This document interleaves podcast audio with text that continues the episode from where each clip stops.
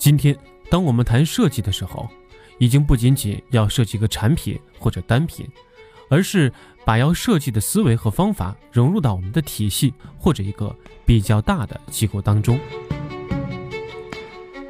我是 Barry Catch，在硅谷这个地震多发带，我有三个身份：斯坦福大学工程设计学院的教授，加州艺术学院的教授，讲授工业设计和交互设计的课程，同时在独立设计咨询公司 Ideal 供职。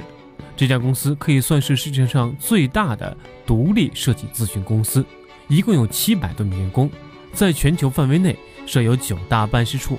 从事的设计可以说是横跨多个行业，比如贫穷、城市暴力、生命健康等等，还为全球超过五千万名的生活在难民营的小孩提供了教育解决方案。公司中很多团队会利用设计思维去解决很多社会问题。设计在现在不仅仅只设计一个产品，它可以指设计融入到一家公司的运营。或者一个政府机构的运营当中去。大家之所以来硅谷，我相信是因为大家知道硅谷是美国及全世界经济和科技的引擎，而硅谷的公司已经在整体上组成了一个以斯坦福大学为中心的庞杂体系。斯坦福大学建校一百二十年，它的工程设计学院毕业生们到目前为止已经创立了超过三万九千家公司。硅谷还有一些老牌的在这里成立的公司，包括英特尔和 IBM，都是早期的科技公司。苹果公司已经创办了超过四十年，现在已经是世界上最有钱的公司了。当然，还有一些比较重要的科研实验室，如斯坦福研究中心等。硅谷也可以说是全球生物科技公司密度最大的地方。超过一千五百家的生物科技公司中有很多开始从专门的服务企业转向生产更多的消费者产品。这一转变其实非常类似之前整个电脑历史的发展，电脑也从银行、保险公司或者军方走到了学生，发展到我们每个人的桌面上。约十年前，美国的整个汽车工业也搬迁到了硅谷，不管法国。德国、日本还是美国的汽车品牌，像宝马、大众等，纷纷的在硅谷设立他们的科技中心、研究实验室。目前，特斯拉是美国市值最高的一家汽车公司，是唯一一个在硅谷有着自己制造车间的公司。它的整个车间是非常自动化、非常先进的。这种搬迁并不仅仅是因为硅谷知道如何制造汽车，也因为。他们想看看硅谷的科技是如何进一步的改变甚至颠覆汽车行业的。最近，一波来到硅谷的公司潮流当中，出现了很多互联网公司，以优步、爱彼迎这样的公司为代表，还有一些计算公司都纷纷在硅谷这边开设他们的总部。最近，还有很多的科技金融公司也来到硅谷，就和十年前的汽车公司一样。这些科技金融公司主要是以一些传统的银行业为代表，他们来到硅谷，不是说在硅谷开柜台，而是来硅谷这边看看有没有什么样颠覆性的科技能够改变整个行业，或者说能够摧毁整个行业，让人感受到一种危机感。这并不意外，硅谷往往承载了很多行业的变迁。斯坦福艺术设计学院正处在这样科技演变中心。最近，我们也看到很多熟悉的身影，包括中国的 BAT、华为等公司也出现在硅谷。我知道中国有做了微信这样产品的一些知名公司，但尴尬的是，现在还有美国人说不出中国很厉害的品牌。不管怎么说，中国公司来到硅谷可以获得非常大的机遇。特朗普总统刚刚把美国的整个太阳能行业交给了中国人。除了知名的大公司外，硅谷也可以算是整个宇宙的初创公司的聚集中心了。每一周都会有数不清的初创公司在这里诞生。虽然大部分的初创公司会以失败告终，但也许会有一些公司成为下一家苹果、腾讯。硅谷是个有趣的地方。引用集成电路之父。英特尔共同创始人罗伯特·伊诺斯的一句话：“地球上除了硅谷之外，其他地方都不能促成这么多的成功。在硅谷被问到最多的就是如何在自己的国家建立一个硅谷，但是答案是你不能，你也做不到，你不应该去建立自己的硅谷，你应该做其他的一些事情，因为并不是说硅谷有多成功或多智能，但是硅谷的形成不是一朝一夕。硅谷这样一个错综复杂的生态系统，是花了六十五年的时间才终于成熟起来。但乐观的是，世界上每个地方都有比较独特的资源，我们要做的是把这些资源整合起来，帮助他们成功。比如中国的高新区，很多就是这样的。至今，硅谷承载了人类历史很多的具有革命性的变革。现在，苹果店里卖的 App 多到两万五千个。手机已经改变成人身上的器官之一，还有一些医疗设备公司最近推出了一项革命性的机器人——达芬奇手术机器人，在实验中绝对是微创精准的。还有很多的物联网公司也在这边设立他们的中心，所以很多学者和记者想要弄清楚硅谷之所以成为硅谷背后的原因是什么。我自己也提出了对硅谷背后比较复杂的解读。基于多年的经验，我觉得硅谷背后崛起是因为硅谷形成了一种错综复杂的网络生态系统。我们可以说，现在是没有办法直接把硅谷这样一套模式搬到其他地方去复制的。硅谷是全球设计人才最集中的地方，也是一个连接器。基于它过去的科研背景，如果没有这一批设计人才，不可能有今天的硅谷。那么，设计对于硅谷的崛起所发挥的重要意义到底是什么呢？在谈到设计的时候，给大家明确一下它的定义。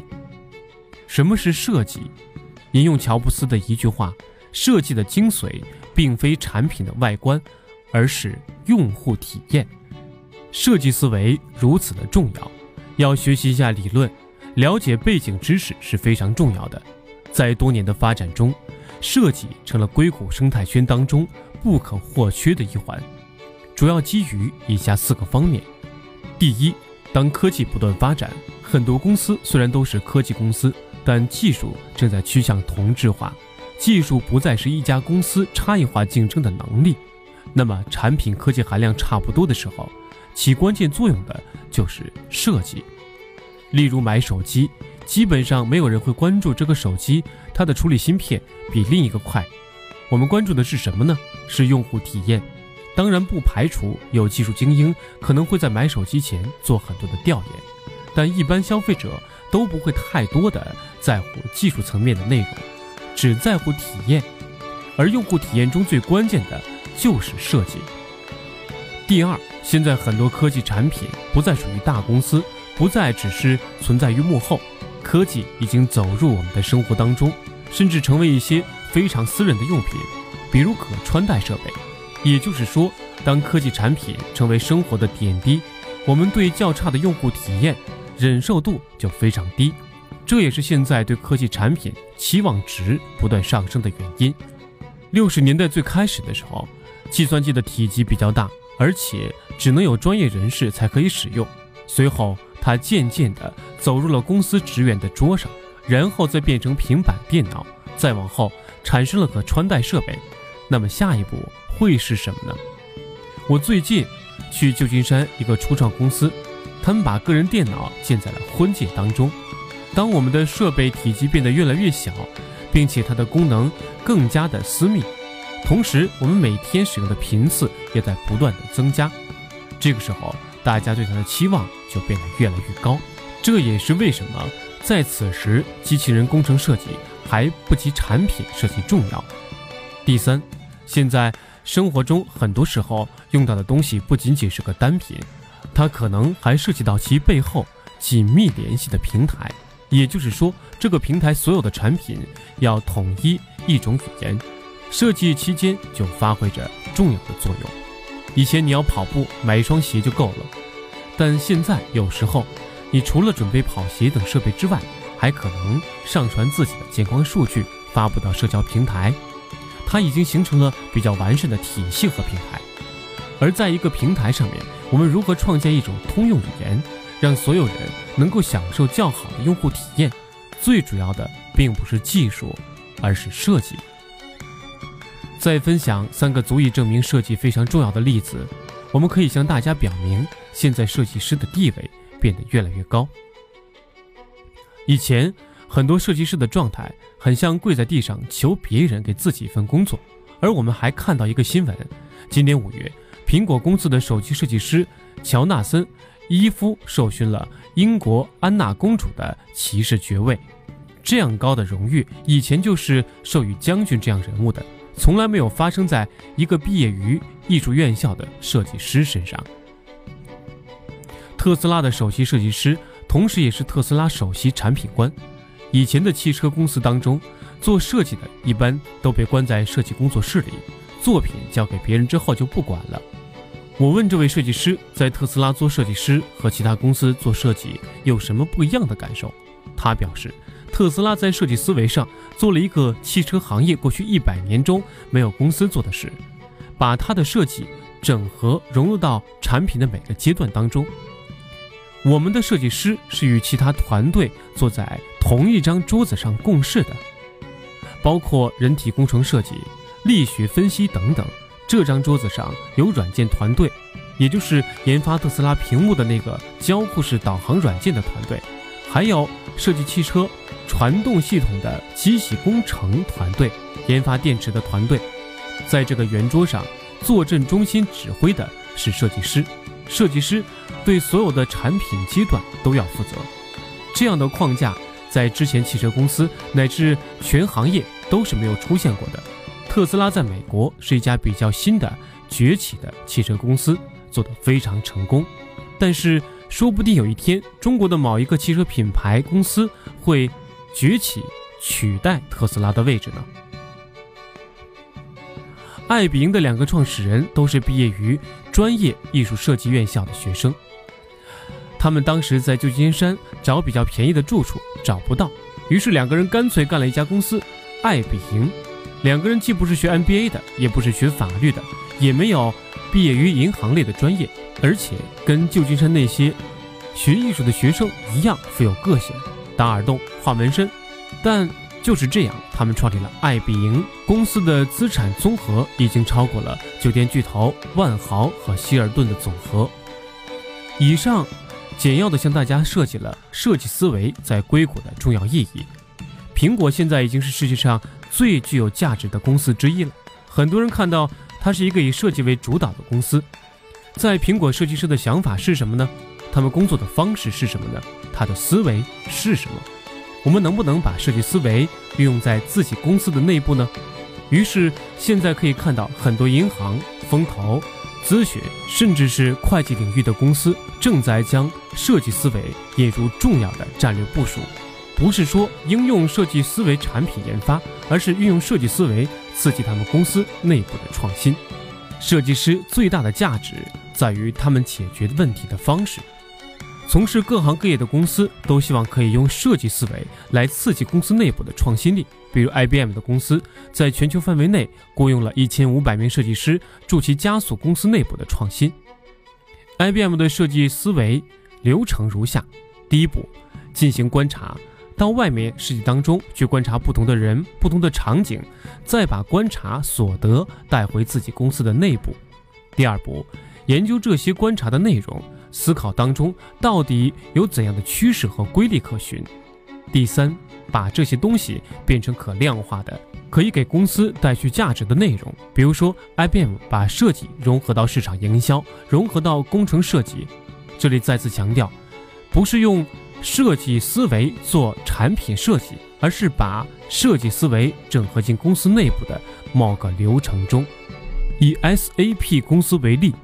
SAP 是全球最知名的企业软件公司之一，他们公司启动了一个长达十年的项目，对整个公司的流程框架进行改革，要在十年之后，让他们想到的所有设计思维及原则都能融入到他们公司的框架流程中。